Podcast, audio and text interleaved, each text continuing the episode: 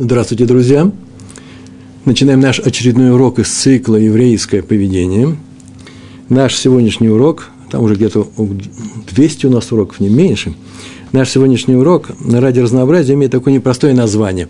Называется «Уста и руки». Первый раз урок, который называется так, что по нему не видно, что это будет. Уста и руки. То есть рот и руки, ладонь. А правило, которое мы сегодня будем изучать, оно очень простецкое, простое. Правило сегодня простое очень. Называется так. Запрещается бить людей как словами, так и руками. Это одно и то же. Ударить человека словом у нас в Торе приравнивается к удару руками. Все это запрещается. Поэтому понятно, что сегодня мы будем говорить о лашонара, о плохом языке, о том, что запрещается говорить э, евреям друг о друге – и многие из нас прекрасно знают эти законы, выпущено очень много книг, и я сам участвовал в этом выпуске, по крайней мере, я переводил и редактировал книгу Рава Плискина «Береги свой язык», она очень популярна, и на уроках своих я это освещал, но в нашей серии «Еврейское поведение» я стараюсь эту тему не трогать, потому что она как заезженная она на самом деле. Очень много сказано об этом, ничего нового ты не добавишь. А если ничего нового не добавишь, то я стараюсь это обойти. Но вот сегодня я все-таки взялся э, за эту тему, по крайней мере, приравнять ее э, к непростой очень вещи. Все знают, что драться нельзя. Но не все знают, что нельзя говорить э, плохие слова, и это на уровне драки. И на самом деле я взял и выписал, что мне кажется очень серьезным. А именно, это я так думаю, что нашим людям – евреям, которые возвращаются к Торе, русскоязычным евреям, э, вообще-то некоторые вещи даются с легкостью. Учеба, кашрут, обрезание, имена еврейские дать. Э, звал, звался Сережа, сейчас вот по-другому называется. Что угодно можно делать. Но вот некоторые вещи необычайно, необычайно трудны. И это слабые места именно нашего народа, моего народа, русскоязычных евреев из бывшего Советского Союза – из России, Украины, Беларуси, а теперь уже из Германии, Америки. Э, э, я сейчас скажу какие-то вещи, как мне кажется. Не кашрут, не суббота, не изучение Торы, не Талмуд. С этим как раз просто. И свои сложности, конечно же, есть. Но вот есть несколько вещей прям центральных. Первое место – отсутствие у каждого из нас равина, своего равина. И трудно объяснить людям, что если у тебя нет равина, у тебя нет Торы. Тора требует этого.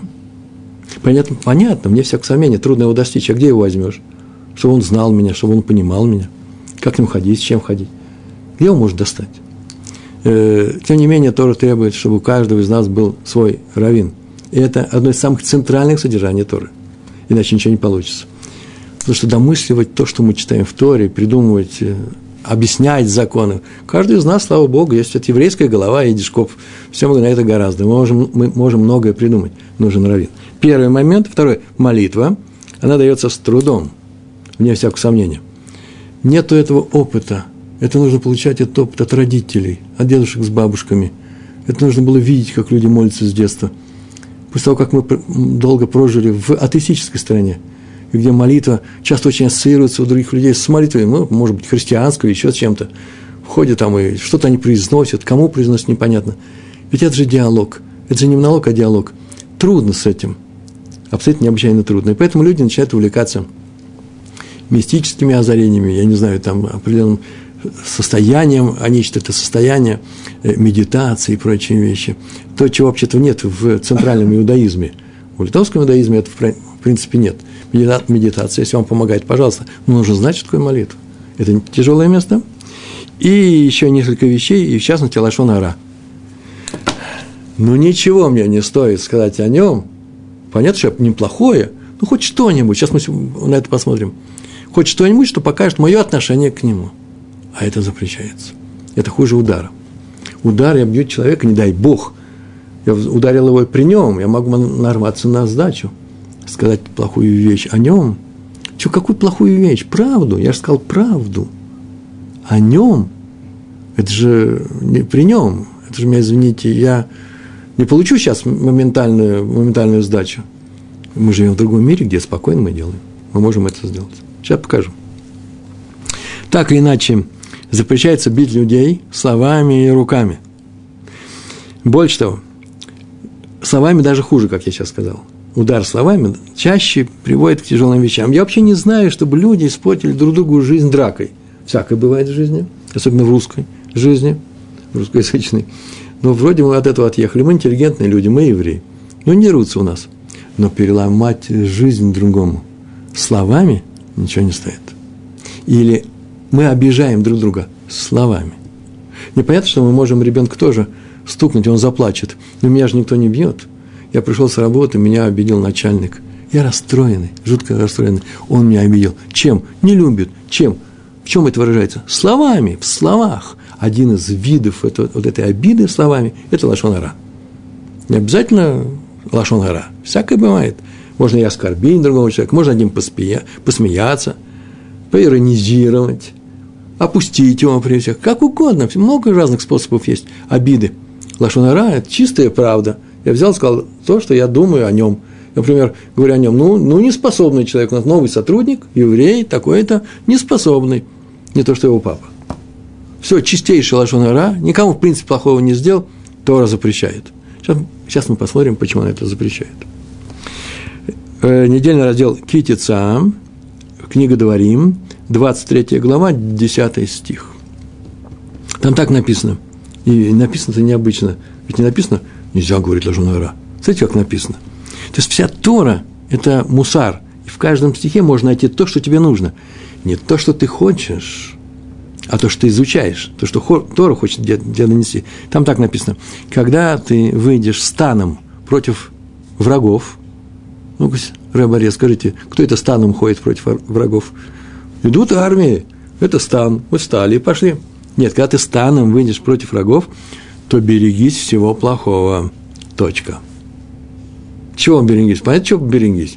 Берегись врагов, стрел, мечей. Что там еще будет? Засад на дорогах. В Нишмарт Миколь Давар Ра. Давар Ра – это явно, что что-то связано с, с качествами человека. И все наши мудрецы отвечают, что здесь говорится о Лашона Ра. Так написано про этот стих – в трактате Вавилонского Талмуда «Ктубот», 46, 46 лист, первая страница. А еще ниже, прям тут же в Торе сказано, ну, чуть-чуть ниже, 23 глава, 24 глава, 9 правда стих, там совершенно удивительном месте написано, «Помни, что сделал Всевышний Мирьям по дороге, когда ты вышел из Египта». Это вообще удивительное место. Послушай, там так написано. «Только берегись и соблюдай Тишмор называется, да, соблюдай все законы, связанные с цурат, с, как называется, проказы, да, на русский язык мы переводим. Ну, там много законов, и нужно их соблюдать. И вдруг написано, и помни о том, что сделали с Мирьям по дороге из Египта. По дороге из Египта.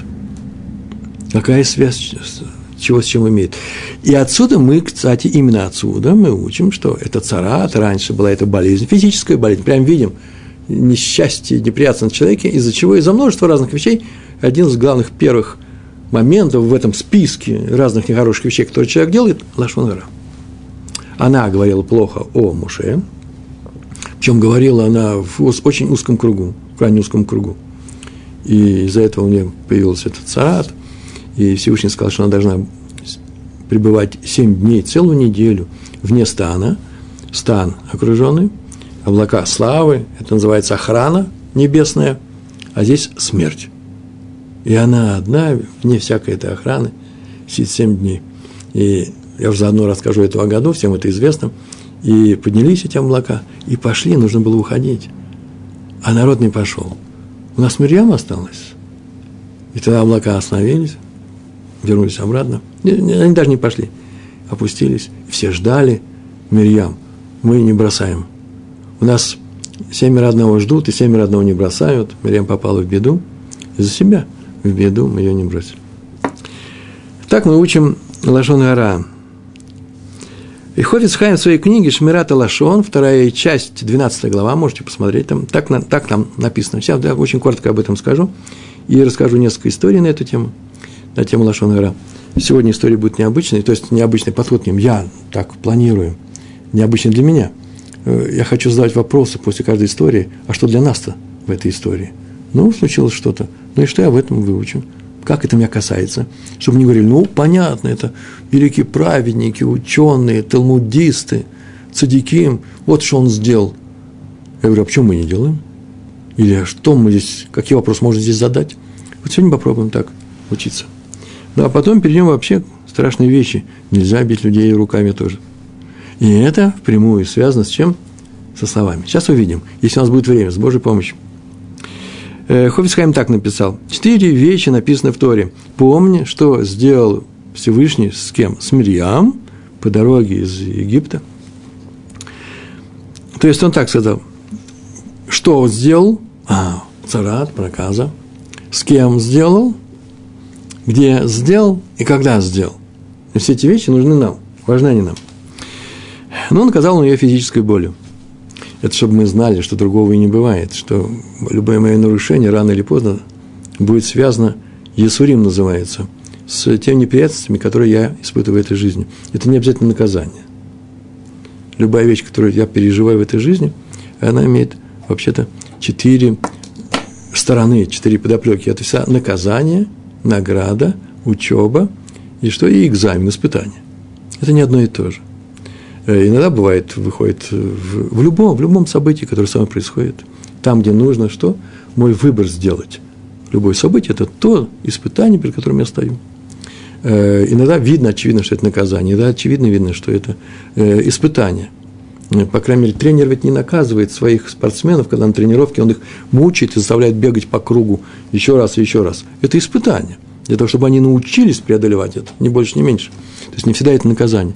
Э, и не всегда э, мы увидим э, награду в тяжелом моменте и так далее. Так или иначе, здесь у нас есть некоторые вещи. Знать нужно, что ты иногда и наказываешься. Вот о чем здесь было сказано. Наказываешься физической болью.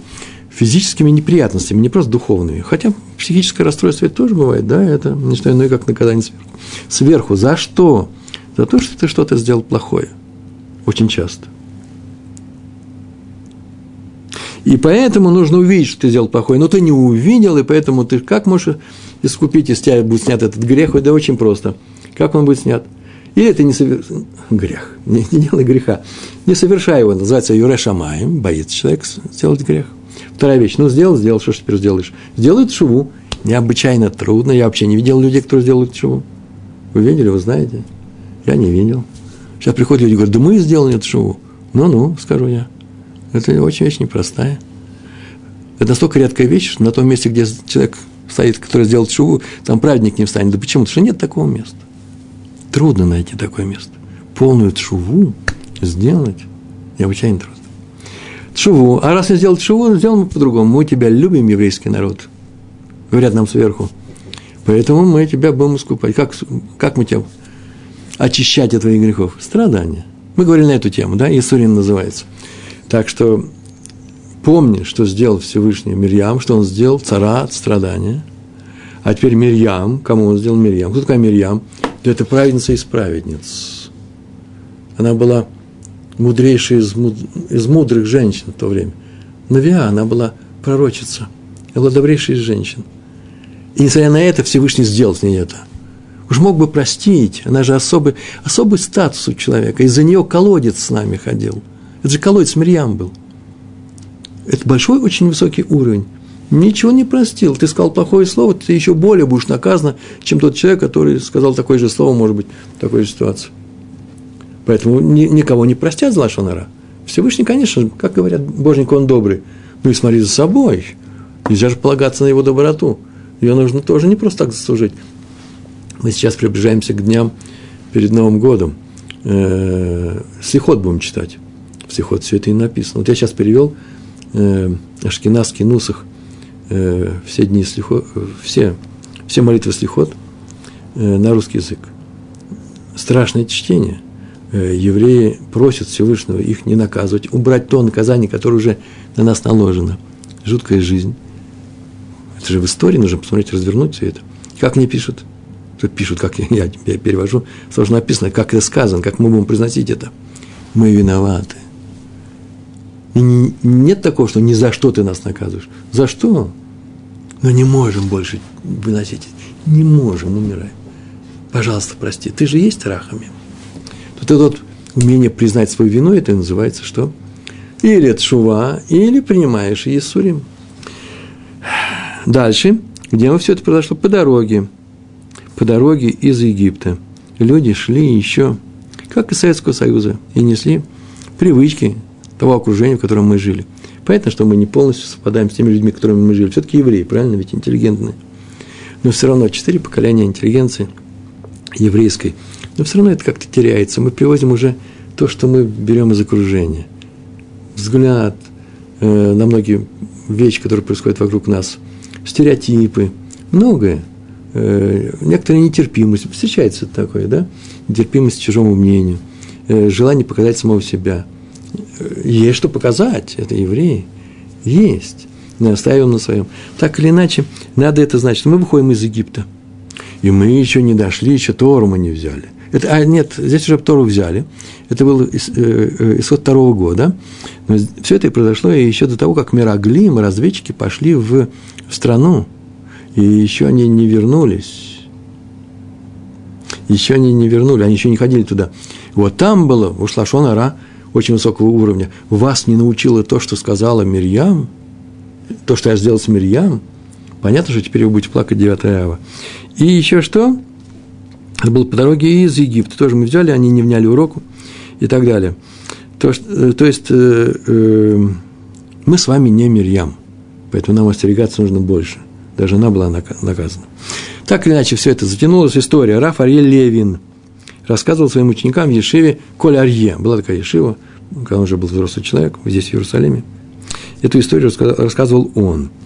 Э, Хофицхайм, эта история, прибыл в один из городков – Э, он еще был, был, будучи молодым, если вы знаете, он зарабатывал на хлеб тем, что он писал книги, издавал их, печатал, издавал и продавал.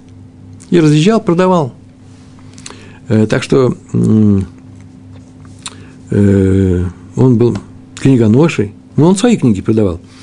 И вот однажды он приехал в одно из, в одно из местечек, это было в Литве, Лита, и увидал, что рядом с Бимой, как называется, место, где это даже не бима, то место, где стоит рядом сторона Акоидыш, э, Хазан, который Шалих Цибур, да, тот, который ведет общественную молитву. И там столб стоит. И на этом столбе висит, или перед ним даже, э, помни, перед кем ты стоишь, имена Всевышнего. А рядом э, полочка, а на полочке зажигают свечки. Очень часто свечи зажигают. У кого-то йорцит, у кого-то... Вообще так положено, чтобы горела свеча другие религии взяли это обычай именно у нас. Так вот, обычно считается, что там, где вот эта памятка «помни, перед кем ты стоишь» с именами Всевышнего, должна, так написано в наших законах, должна быть под стеклом, чтобы от э, тепла свечей не, пока, не покоробились эти имена Всевышнего. Так положено. Он подошел и спросил людей, а почему у вас стекла нет? Спросил людей, не знакомься вместе. И один из них посмотрел на него – оглянулся и говорит, вот видите, вот это наш Габай, он не хочет. Хофихайм побелел в лице и выбежал из синагоги.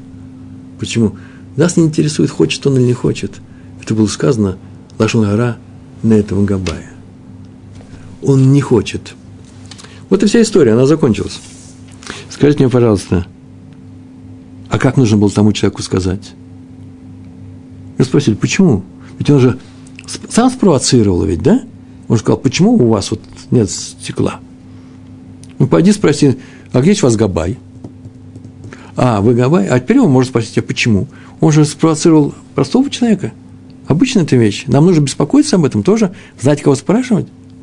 Хойфсхайм спросил первого попавшегося, почему у вас нет стекла?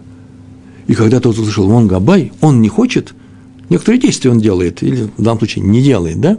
Наш он гора. Как надо было сказать? Ну, скажите мне, что нужно было сделать? Я думаю, это я думаю, это значит только правильный ответ. Вот видите, Габай, спросите его. Или не знаю. Или я знаю. Но только не говорите, что кто-то делает, кто что-то не делает. Содержания в этом нет.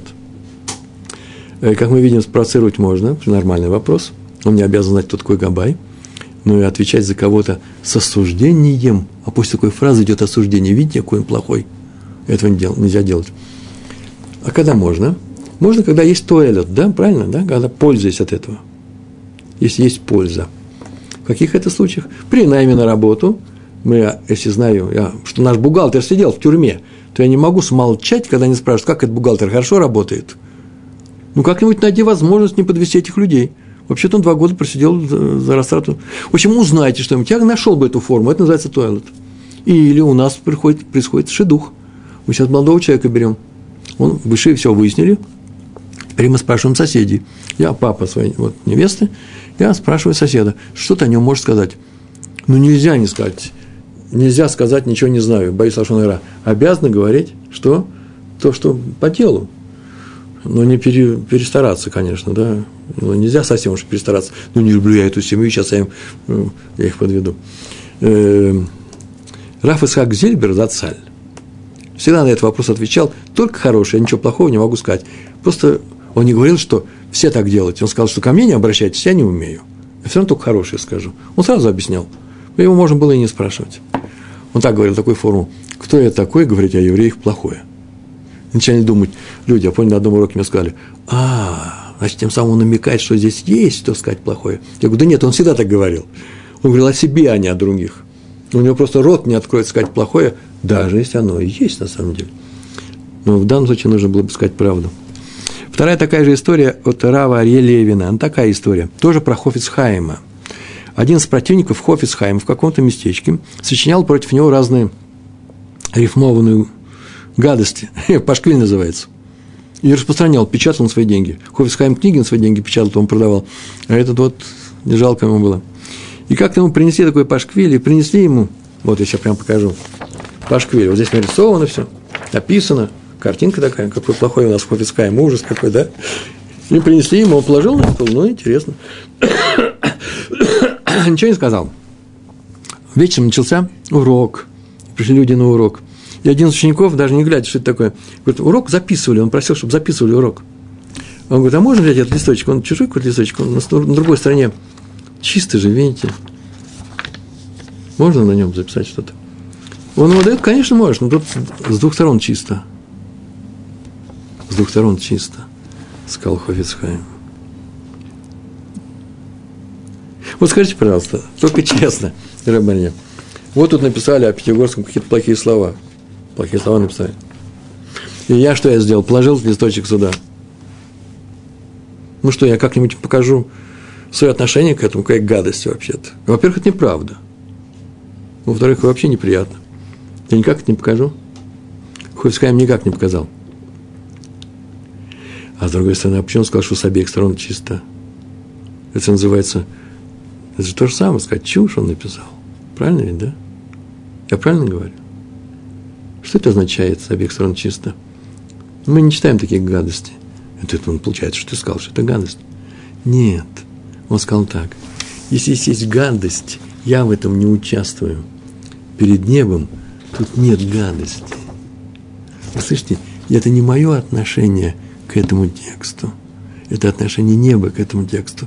По крайней мере, когда его... Это я расшифровываю все. Он ничего этого не говорил. Когда меня вызовут свидетелем обвинения против этого человека, а вот еще у нас есть человек, он же тебе сделал больно, написав это? Не сделал. Но ты свидетельствуешь, что это написано против тебя, и что его сейчас будут наказывать, вот я не свидетельствую. Это очень серьезная вещь. Если у нас будет время, чувствую, что у нас не, не хватит. Человек должен стараться не быть свидетелем обвинения против реальной вещи. Вот человек делал плохую вещь. Поэтому Хофисхайм бежал за тем человеком, который у него утащил деньги, и кричал, я тебя простил, я тебя простил. У меня нет тебе никаких требований. Движемся дальше. Трудно, да, ведь сказать что-нибудь на таком уровне, как Хофицхайм. Раф Яков Нейман, Раф Нью-Йорка, кстати. Такой город есть небольшой в Америке. Он рассказал о своем посещении Брискер Рова. Брискер Ров – это Раф, Исхак, Зеев, Соловейчик. Когда он еще был в Литве. Это значит еще, скорее всего, перед Второй мировой войной. войной. Он его посетил там, в Литве, и нашел его в большом расстройстве – нет, вы знаете, здесь история неправильная. э, неправильно записал. Сейчас я расскажу, как я ее помню. Никакая не Вторая мировая война. Это было уже, когда он приехал сюда. Брескиров жил в Орлов, на самом верху, и он к нему приехал здесь. Я просто вспоминаю э, биографию самого Рава Якова Неймана. Он не мог перед войной приехать. Посещал, значит, после войны. Э, и он его обнаружил плачущим, расстроенным. Вообще нужно знать Брескирова. Он человек такой был мужественный, такой непростой человек, чтобы он заплакал – но он был в жутком расстройстве. Очень часто пишут, что он плакал. Может быть, это просто так написано. Я не удивлюсь, если он на самом деле плакал. В чем дело? Что, что случилось?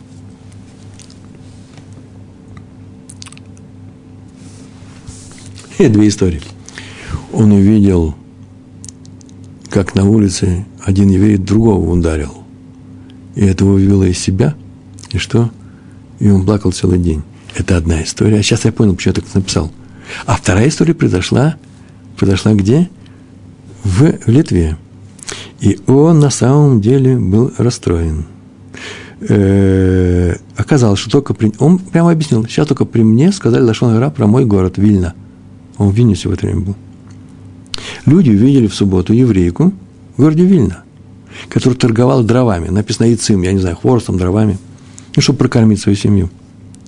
И сказали, какое безобразие в нашем святом городе евреи открыто нарушают субботу, и он жутко расстроился. Он так сказал, послушайте, Бескиров, в Вильне и сейчас, и до нашего времени, во все времена, не менее 500 крупнейших мудрецов жили, мудрецов Торы. Это город, который прославился на такой степени, что его даже называют, да, Иерушалаем Делита, Иерусалим э, в, в рассеянии – если кто-то из горожан нарушает субботу, еврей, еврейка нарушает субботу, это еще не причина в этой связи город упомянуть. Смотрите, что делают в Вильнюсе, в Вильне. Это ведь как пыль на драгоценном камне. Пыль, встряхнули ее нет, а камень остался. Он жутко был расстроенный. Две одинаковые истории про одного человека связано что с ударом человека, что с наговором на город.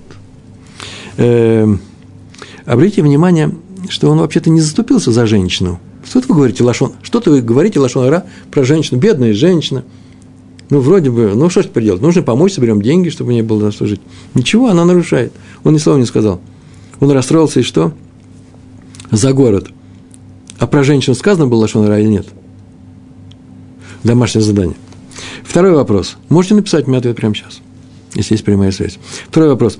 Э-э- Люди вообще-то не обзывали город, не ругали его. Они заступили за честь города. Они сказали, в нашем, Вильнюсе, в нашей Вильно, они выступили за город. Почему ему, его возмутил факт упоминания города в этом контексте? Вот что бы мы сказали, если бы увидели что-то недостойное в городе Киев? Мы приехали из Саратова в Киев, еврейский город, полно евреев, ну, в свое время. И что там нехорошее было? Сказали, мы так говорим, знаете, что мы увидали в Киеве? То-то и то-то. Ужас какой. Это что, падает тень на Киев? Не упоминать Киев? Да все люди знают, что мы вообще-то там неделю отдыхали. Что вы скажете об этом? Брискиров не хотел никакой близости упоминания такого великого города а рядом с любым нарушением. Он даже этого не хотел. Все знают, что ты был в Киеве, не упоминая рядом, не говоря об этом, вообще никак, чтобы никому в голову не могло придумать, что ты плохо думаешь об этом городе. Не дай им Бог. Это община рассказывал Раби Шмуэль Салант. В это время в Эрцель шли споры. Вы знаете, я когда написал споры, эту историю прочитал в двух вариантах. Все знают об этом, скандалы между общинами. И в, книжках написано между кем и кем. Я очень подумал, ой, история-то про Лашона Ара, сейчас я возьму и наведу тень на такую-то общину – э, связался с, с учеными, своими раввинами, они сказали, да нет, это всем известно, это уже никакой не лошонара. Я говорю, я еще подумал, что я не знаю, всем известно, а вот людям, которые сидят напротив меня, им неизвестно. Сейчас я им из того, что всем известно, сейчас расскажу об этом. Так что я не решился, я не буду вам говорить, кто, это, кто с кем спорил, ладно? Какие общины. Хотя всем известно. Но не от меня узнаете. Так вот, один из таких споров, ожесточенных споров, как они там поделили деньги, которые приехали из-за границы, как-то нехорошо, они неудачно поделили, кто первый что схватил. Так вот, один из таких споров был представлен на суд Хатам Сойфера. И он вызвал двух представителей, двух больше, этих общин из Израиля. И они выступали перед ним. Один из них начал ругать раби Исроиля из Шклова, крупнейший раввин – начал его ругать, что-то, что он там неправильно сделал. Это можно именно назвать, почему? Потому что на самом деле праведник был из э, необычайного, необычайного уровня. Хатам Софер возмутился и сказал, что так недопустимо говорить о великом мудреце. Ведь написано в Тегилем, Тегилем – это псалмы царя Давида, 140, 140 глава, 12 стих, там так написано. Человек со злым языком не утвердится в стране, Ишлашон бальякон баарец. Плохо ему будет в стране. Ишлашон. Не написано с плохим языком. Это я перевел так. Человек с языком, с нехорошим языком. Ну, конец рассказа был очень простой. После суда посланцы, они поехали по странам Европы, по общинам насобирали деньги. Не себе ведь деньги, а в общины свои. И тот человек, который, тот, вот этот человек, который плохо сказал про Рава и Шклова, тоже собрал большую сумму. И поплыли они обратно, на них напали пираты, вот на этого человека отняли у него все деньги, все потерял. Вывод – страна не принимает людей с Лашонара. Хорошая история. А теперь расскажите, пожалуйста, а при чем есть люди-то в этой общине? Страна не принимает такого человека, он собрал деньги. Деньги пропали. Ну, из-за того, что он плохо говорит. Ну, неудачный человек, да. А люди пострадали. Почему никто ничего не пишет? Где ответы? Что это такое? Не буду ничего спрашивать узнаете. Ответ очень простой. Справедливо или несправедливо с этими людьми определяться. Э, Ребари, от тебя ответы я не, не принимаю, ты здесь сидишь. Так вот, ответ очень простой. Не посылайте такого человека на святое дело. Раз вы его послали, значит, вы тоже несете ответственность. Вы слышите, мы еще отвечаем своих раввинов. Не только наши раввины отвечают за нас, а мы еще за своих раввинов. Ну, моя тема такая. Часто я слышу, э, как спрашивают, ну, а кто такие Гдулей Адор? Вы слышали такое слово, да? Гдулей Адор – самые высокие раввины поколения. Гдулей – большие, Адор – поколение. Сколько их? Ну, понятно, что их всегда немного, два-три человека, чтобы на эту тему долго не говорить. Но это те, кого признают, ну, все харидимные, харидимные, как называется, ортодоксальные, да, э, общины э, нашего поколения – они есть в каждом поколении. Об этом написано в Торе. Дворим, 17 глава, с 8 по 13 стих. Посмотрите, это великие слова. Если у тебя будут спорщики и так далее, такие-то люди, они пойдут к, к левитам, к куэнам, к мудрецам своего поколения, и те, что скажут, они сделают, ни вправо, ни влево не отклоняйся, весь слушайте то, что вам скажут. Э, здесь часто вот я слышу, ученики только для ликбеза это сообщаю. Не подумайте, что я кого-то ругаю, не дай Бог. Ну, ругает мягко. Есть такие, которые так говорят, что у каждого есть свой рав, слушай нас своего рава. Почему нам нужно ходить к чужому раву? Это общепринятое мнение. Ничего, хорошо, если рав есть. Я обычно, очень часто говорят люди, у которых и рава-то нет. А у нас есть свой рав. Вот как он скажет, идти в армию или не идти. По-разному ведь говорят, все правильно? Дело в том, что у каждого свой рав. Но у этого рава есть свои раввины. Есть такая цепочка, такая пирамида – меня интересует по этой цепочке, мы выходим на этих, которые общепризнаны. Если не выходим на них, то это мы находимся вне Торы. Такая лампочка, все в темноте, и она освещает конусом внизу. Вот мы в кругу этом. Хотя у меня может своя лампочка. Если в библиотеке, в библиотечном зале, у меня своя лампочка, вот она. Но общий свет есть сверху. И мы сидим в присутствии этих раввинов. И нет никакого спора на тему у ортодоксов – слушать их или не слушать. Их приходится слушать. Они же мне не сообщают пустяки. Они говорят серьезные вещи. И если кто-то говорит, что мы их не слушаем, это, я боюсь, ошибка. Не потому, что люди э, э, увлечены чем-то, ну, просто так они соблюдают. Э, они сами все раввины. Нельзя не слушать этих раввинов. В каждом поколении есть Гдулей Адор. Об этом написала сама Тора. Так вот, некоторые люди могут сказать что-то плохое про каких-то раввинов. Вот это запрещается. Это называется лошон ира, который совершенно недопустим. Потому что написано «бойся Всевышнего». Это Хашем, да? Это Эд, это Тора. Считается «бойся Всевышнего и мудрецов». нельзя о них плохо говорить. Но если кто-то говорит плохо, ну, ничего страшного, я перетерплю. Я защищать никого не буду. И пришел человек и говорит, я соблюдаю Тора, а вот о Всевышнем буду говорить плохо. Ну, говорит он о Всевышнем. Говорить плохо о мудрецах и говорить плохо о Всевышнем одно и то же. А теперь он сам решает. Равшах рассказывал такую историю. Пришел к Ховицхайму, э, один раввин посоветоваться с ним, какую из общин выбрать. Его приглашают главного раввина в общину. Это уже небольшая, такая хасидская община, литовская, а в каком-то городе, местечке. Э, какие сомнения, соображения, какие спросил его Ховицхайм. А ты сказал, ну, в большой общине много интересной работы. Но люди там очень странные, непростые люди. А в маленькой общине хорошие люди, супер. Ну, там скучно, там нечего делать. Ховицхайм возмутился. Я всю жизнь стараюсь не слушать Лашон Гора, а ты пришел, и я говорил одной из самых больших общин нашей Литве, не очень хорошей. Это очень плохо. Вся история. Мой вопрос. Скажите, пожалуйста, как только Ховицхайм сказал, и какие есть соображения, он что, хотел услышать что хорошее? Тут человек честно, называется Лето Элет, сообщил, как перед врачом, что ты чувствуешь, правильно я тебе говорю, да? Что ты чувствуешь, какие у тебя ощущения, что болит, и тут нельзя выдумывать, надо сказать правду. Я чувствую, что эти люди к мне не подходят. Это лошонара. Хофицхайм сказал, что лошонара. Это называется тойлет для пользы. Так вот, один из ответов такой. Летуэлат, польза, которая разрешает нам говорить правду о ком-то, есть свои ограничения. Одно из них очень простое. Никаких летуэлат нет для общины.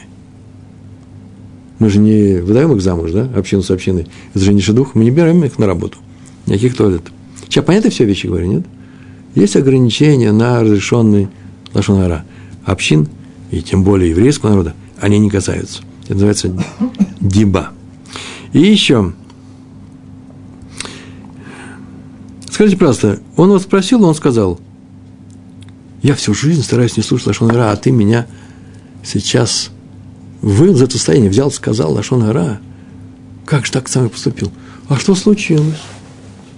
Есть вещь очень простая, запрещающая говорить Лашон Ара, правильно? Есть вторая вещь, запрещается слушать Лашонара, принимать, ликабель называется. Если у кого-то есть недержание языка, и он начал говорить, а я не принимаю, это же не является аверой, это же не является нарушением. Ну, сказал он. Нельзя называть, э, ругать людей, ну нельзя. Один закричал другого, в машине ехал, его подрезали. Козел закричал на всю улицу. И что, мы все виноваты в том, что он так сделал плохо? Ну, может быть, я, конечно, расстроюсь. Ну, я, я вообще переживаю, когда один еврей. Бывает такое, да? Кто-то сделал плохо, а мне стыдно. Бывает, согласна со мной. Но нет же нарушения в этом. Что такое деба? Это вот Рабаре меня просит сказать. Это, я уже однажды в начале урока сказал, деба – это лошонра на оговор, наговор, на целую страну в данном случае. Можно, есть несколько определений. Я сказал деба. Окей. Правильно, правильно, пишите дальше.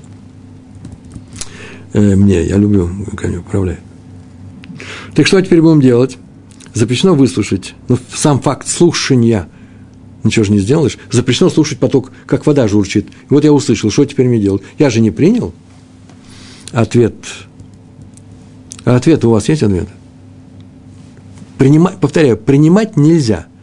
Но если я услышал и не принял, я сказал, лошон ара, все, не принимаю. Что страшного, что случилось? Дело в том, что если ты услышал, то жутко трудно хотя бы частично не принять хотя бы чуть-чуть. Поэтому заранее избегай таких разговоров, которые могут привести к такому. И людей, которые к этому склонны. Вот, например, со мной никогда не говорите на тему переводов, переводчиков. Ладно, я сам переводчик. Почему? Потому что я что-нибудь возьму и э, скажу. В Талмуде так написано, не говоря одному э, э, мастеру по поводу, э, о других мастерах в его же работе. Можно не удержаться. Это чисто профессиональное. Лашон Гара рано или поздно с Машехом не будет, вы знаете, на земле, не будет его. Но только среди мастеров, среди мастеровых людей останется. Э, поэтому нужно избегать такие разговоры. А вопрос равно, и что же теперь делать раввинам, судьям? Хочешь, не хочешь, они должны выслушать это. Ведь у них работа такая. Литуэлот, они должны все слушать. Вопрос остается, домашнее задание. Раф из Поневежа. Я ничего не успеваю. Раби Йосеф Шлому Канема, Канеман так рассказывал. Хофицхайм, для него было важно, как оцениваются поступки человека на небе, не просто сейчас здесь. И он каждый раз, когда он говорил о чем-то, он всегда призывал людей более тщательно исполнять заповеди и смотреть себя со стороны, сверху. Например, когда он давал урок по поводу запрета на новый новый урожай хадаш, он всегда параллельно приводил с ним запрет на лошонара. Закон хадаш, рассказываю сейчас. Две минуты должен ложиться. В 23 главе книги Ваника написано, когда вы придете в страну, которую я вам даю – и будете жать там жатву, косить козьбу, э, то принесите мне первинки, да, называется, где ударение ставится, первые плоды урожая этой жатвы к коэну, не ко мне. Ни хлеба, ни подсушенных зерен пшеницы, ни свежих не ешьте до этого самого дня, когда вы принесете, пока не принесете этой жертвы вашему Богу. Это вечный закон на все поколения ваши, где бы вы ни жили – в этих словах заключена вообще-то одна Тора. Запрет хадаш. Запрет есть хлеб из зерна нового урожая перед тем, как в Иерусалимском храме принесут что? Жертву омер. Определенная мера ну, нового урожая. Отсюда следует то время, когда храм, в то время, даже в то время и в то время, когда храма нету, мы не имеем права есть хлеб нового урожая до того дня, в который раньше в храм приносили омер. Это 16 Ниссана – до 16-го Ниссана ничего не можем новое кушать. Э, первый день, первый день Хольгамоет, да? Песаха. Хольгамоет – это праздничные дни, полупраздничные дни. Вообще большинство ученых, мудрецов считают, что этот запрет следует исполнять также за пределами страны Израиля, написано, где бы вы ни жили, как сказано в Торе. Так вот, поскольку там празднуют не один день, а два праздничных дня, то он будет какого 17-го Ниссана – до 17 Ниссана ничего не можем кушать. И пиво не пить из нового зерна. Не знаю, я знаю такие люди, едут за границу, пьют пиво, а это уже солоды из ячменя нового урожая. Поэтому в наши дни запрет э, Хадаш продолжается в стране Израиля до 17 э, Ниссана, а за ее пределами до 18 первый день после этого. Все виды знаков становятся разрешенными только в первый день Холямуэт. Все. Понятно все, да? И как только изучали это, он говорит, о, есть запрет хадаш, и такой же запрет есть на лошон ра. И он так это говорил. Вот э, я, мы сегодня проходим закон, запрет на хадаш. Но многие разрешают. Бах, вы знаете, да, комментатор, комментатор, учитель, полностью писал, разрешается. И можно на него опираться. Он объяснил это. И скажет, почему ты Хофисхайм, Раби Исраэль Мейер, Почему ты в своей шиве, ты же видел, что они едят хадаш, почему ты это разрешил? Я встану и скажу, а вот э, Бах на моей стороне. Пускай Бах придет сюда, его вызовут, и он будет свидетельствовать, что я что, я не нарушил. Но если меня спросят, почему я в своей шиве разрешил, говорит Лажон Ира, я не могу сказать, Бах разрешил, потому что Бах тоже запрещает. Так что не подводите меня. Он не говорил, не подводите себя, он говорит, не подводите меня, пожалуйста. Все, мы с вами все закончили, у нас осталось 14 минут, срочно. И рассказываю, запрещено бить еврея. Это то же самое, что словами, что руками. В конце я сейчас расскажу об этом.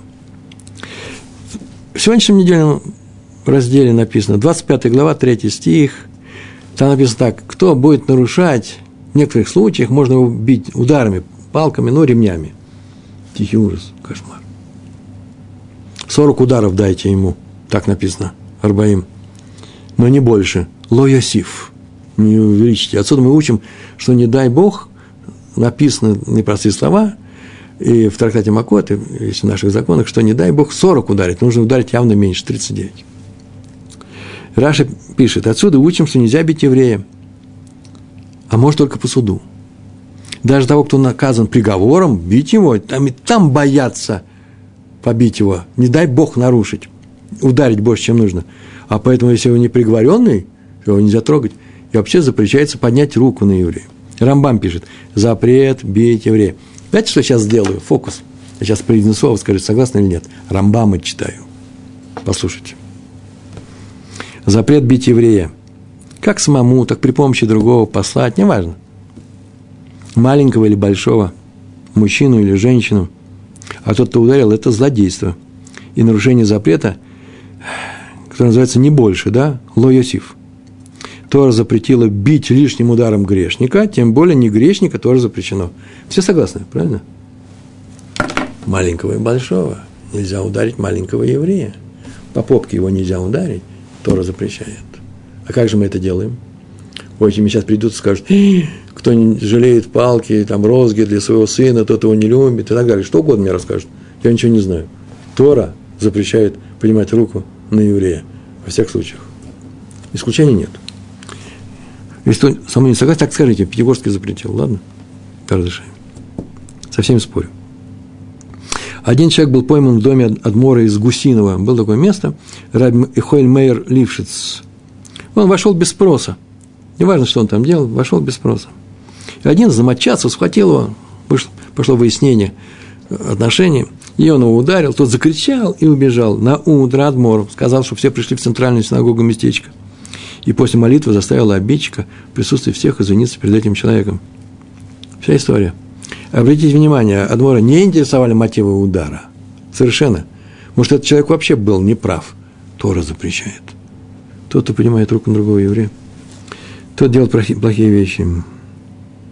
Ссоры и споры в городе Радин. Дошло дело до драк в Ешиве.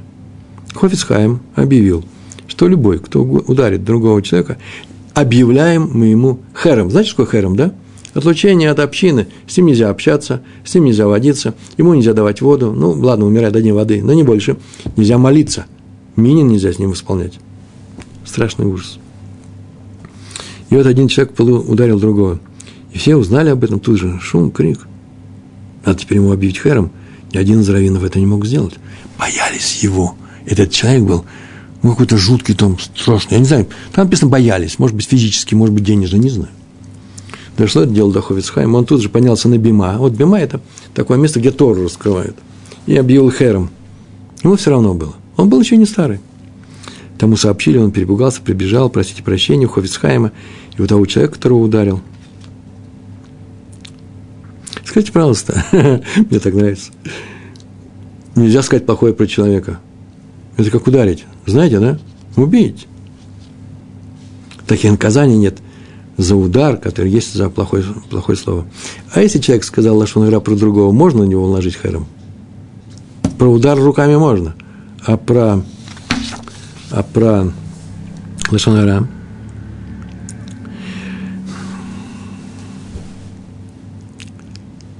Это написано в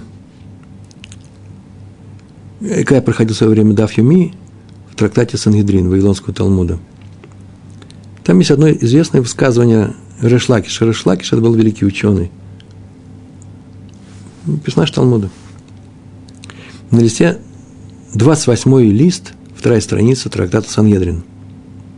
Там так написано. Решлакиш. Поднявший свою руку на другого человека, поднявший, не ударивший, поднявший руку на другого человека – даже если он его не ударил, называется злодеем. И это учится стихоторы про Муше.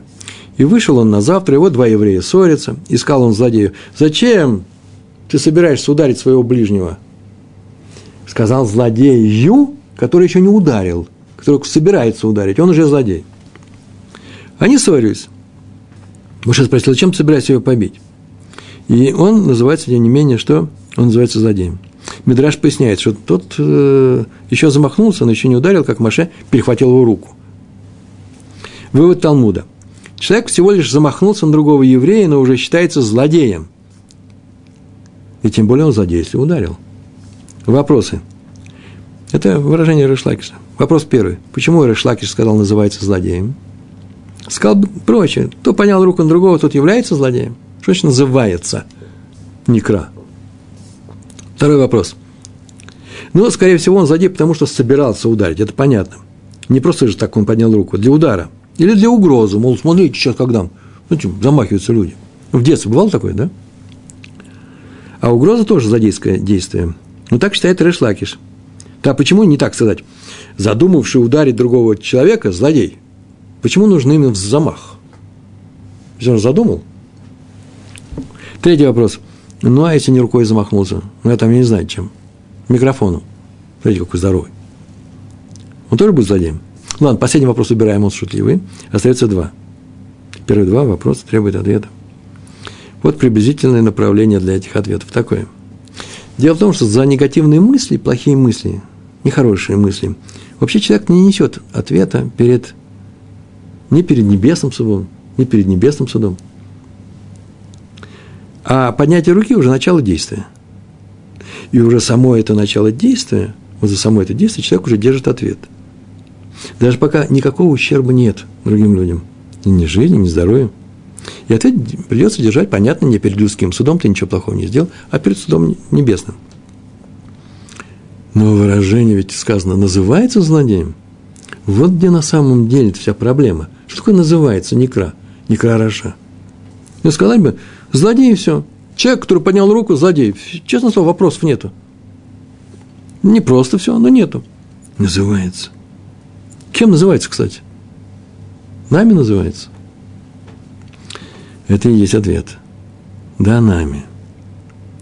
Пока мы не назвали его злодеем, он не злодей даже для неба. Они все прекрасно знают. Они знают, кто что подумал, кто что собирается сделать. Но раз мы его не назвали злодеем, его за злодейство судить не буду, не будут. Он только-только задумал ударить кого-то рукой, на небе об этом уже знают. Но никакого суда, повторяю, против него не будет, пока он не замахнется. И тогда эта картина будет показана людям. Вы видите, он замахнулся. И другие люди скажут, зачем ты, злодей, хочешь ударить этого еврея? Так сказал Муше, да? И как только люди назовут его злодеем, он сразу же станет злодеем и в глазах неба, но не раньше. Вы видите связь между ударом и нашим языком, нашими словами? Называется злодеем. Это правило звучит таким образом. Мы его уже знаем – как постановит на земле, так будет принято на небе. Кого вы считаете злодеем, тому держать ответ за злодейство. Это тоже непростая вещь, а вдруг мы все ошиблись, бывает. Он и будет держать ответ, может быть, он и выдержит это обвинение. Он ответит, почему, он все скажет, а мы не знали, но ему придется держать ответ. Вот это называется, называется, это и называется, это называется злодейством, да, он называется злодейством на земле и на небе. Следствие отсюда наши с вами.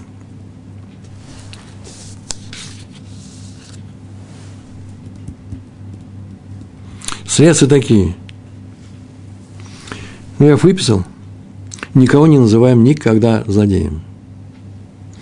Ибо в тот же момент наше негативное мнение об этом человеке будет принято к рассмотрению на небе. И человеку вообще может быть уже и решение. Может быть, мы и правы – ему будет тяжелое испытание. Почему? Чтобы исправить то, что что-то он делает там. Получается, что не он, мы же сказали, почему ты сказали, что он злодей? Он является причиной своего злодейства? Нет. Мы причины возбуждения дела. Мы являемся причиной. А вот нужно стараться не быть причиной. Такое правило еврейское. Сейчас я об этом, может быть, несколько скажу. мы могли ошибиться, ибо это только в случае с поднятой рукой для удара все понятно и ясно, а в остальных случаях. На всякий случай мы никого стараемся не назвать злодеем. Вторая вещь. Вообще никому не, дадим, не даем никаких негативных оценок. Почему? Небо к нам прислушивается. Небо нас слышит. если мы ошиблись, то, повторяю, отвечать-то придется нам. А, ты его обвинил, иди сюда, отвечать будешь прокурором. Категор называется. И ты будешь, ты возбуждаешь дело. Третье. Ну, понятно, что ни на кого не поднимаем руку, даже мысленно, даже в шутку, ибо в случае агрессивных мыслей, как, что, как правило, срабатывает что? Инстинкт, и рука сама тянется к замаху. Ударил бы его, видите, что я сейчас сделал? Это я, вот видите, замах. Вот ударил бы ему. Тут же возбуждается дело против него и, и против меня, то я буду там как, э, как э, обвинитель. Это самая страшная роль, которая вообще может быть придумана для еврея тем опасны мысли. За мысли не судят. Но смотрите, чтобы мы не пострадали из-за мыслей. Решлакиш объявил общее правило. Какое? Тот, кто поднимает руку на другого, тот называется злодеем. А я добавлю, что тот, кто говорит плохо о другом, называется злодеем. Это Решлакиш. Так вот, но есть исключения. И вот они исключения. Следующие. Разрешается, разрешается, ой, я сейчас читаю свои выводы, я их выписал – я не могу не улыбаться. Разрешается поднять руку на другого с воспитательной целью. Это называется угроза ребенку. На ребенка иногда можно, знаете, или на ученика, показать, что ты гневаешься. Но только неконтролируемо, нет. И имитационно, и у тебя не должно быть ни, ни грамма гнева. Если есть грамм гнева, все, запрещается гневаться. Останови себя. А сыграть это можно. Почему? Потому что дети и люди вообще боятся гнева. То же самое боятся воспитателя.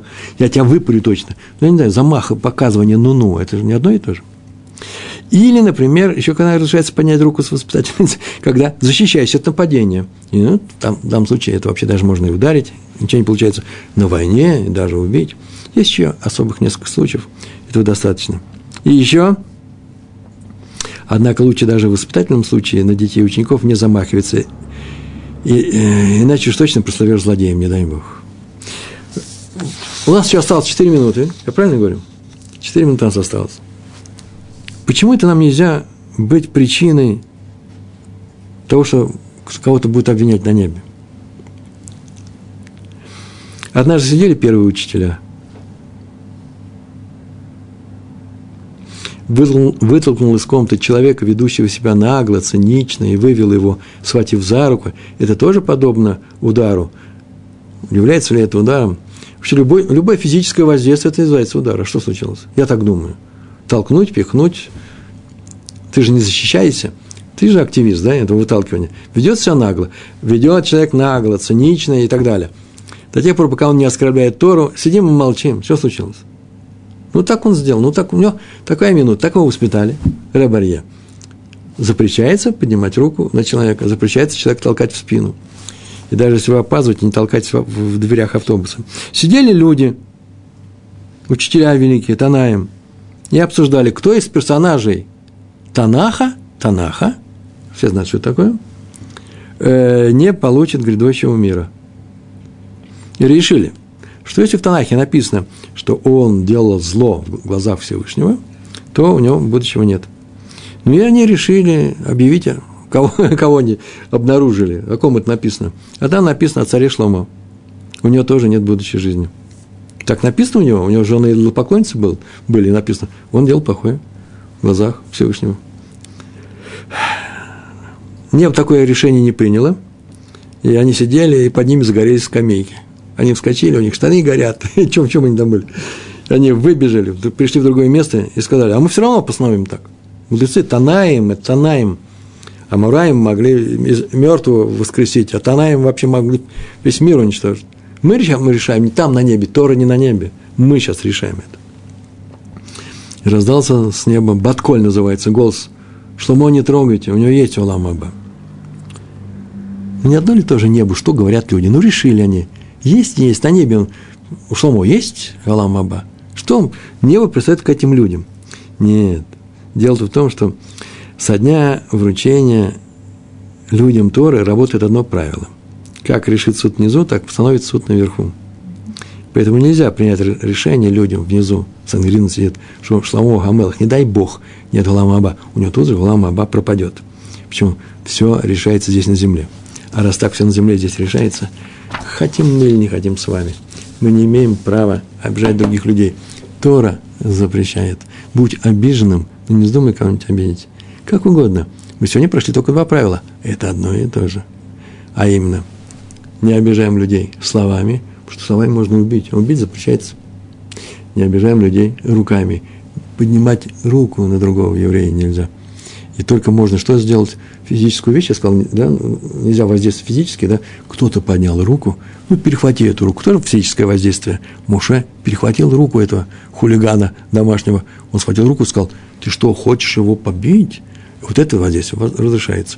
Разрешается, разрешается две вещи. Остановить того, кто хочет ударить, даже если ему больно. Я умею поставить блок. Он замахнулся, блок ему поставили, ему будет больно. И разрешается остановить того, кто говорит лошонара, даже если ему будет больно. Лошонара не говорим. Понятно, что это нужно сделать в щадящем режиме, не с такой радостью, как мы говорим по-русски. Только что услышали, закричали на весь дом, кричим лошонара, человек белеет, краснеет, ему плохо. Ну, найдите возможность, сказать им тихонечко, осторожненько, если вы считаете, что вы учителя. В общем, можно без этого и обойтись, как правило. Не просто так все делается. Да? Я пришел, ему сказал, что он ура, и он тоже замолчал. Ну, не обижайте его. Но если ничего не получается, можно поставить блок и сказать ему, Так делать нельзя, несмотря на то, что ваше замечание он воспримет как? Как замечание, ему это неприятно. Чтобы у нас не было неприятных моментов, смотрим за собой, любим других евреев, и все у нас будет хорошо. Большое вам спасибо, все хорошо. Шалом, шалом.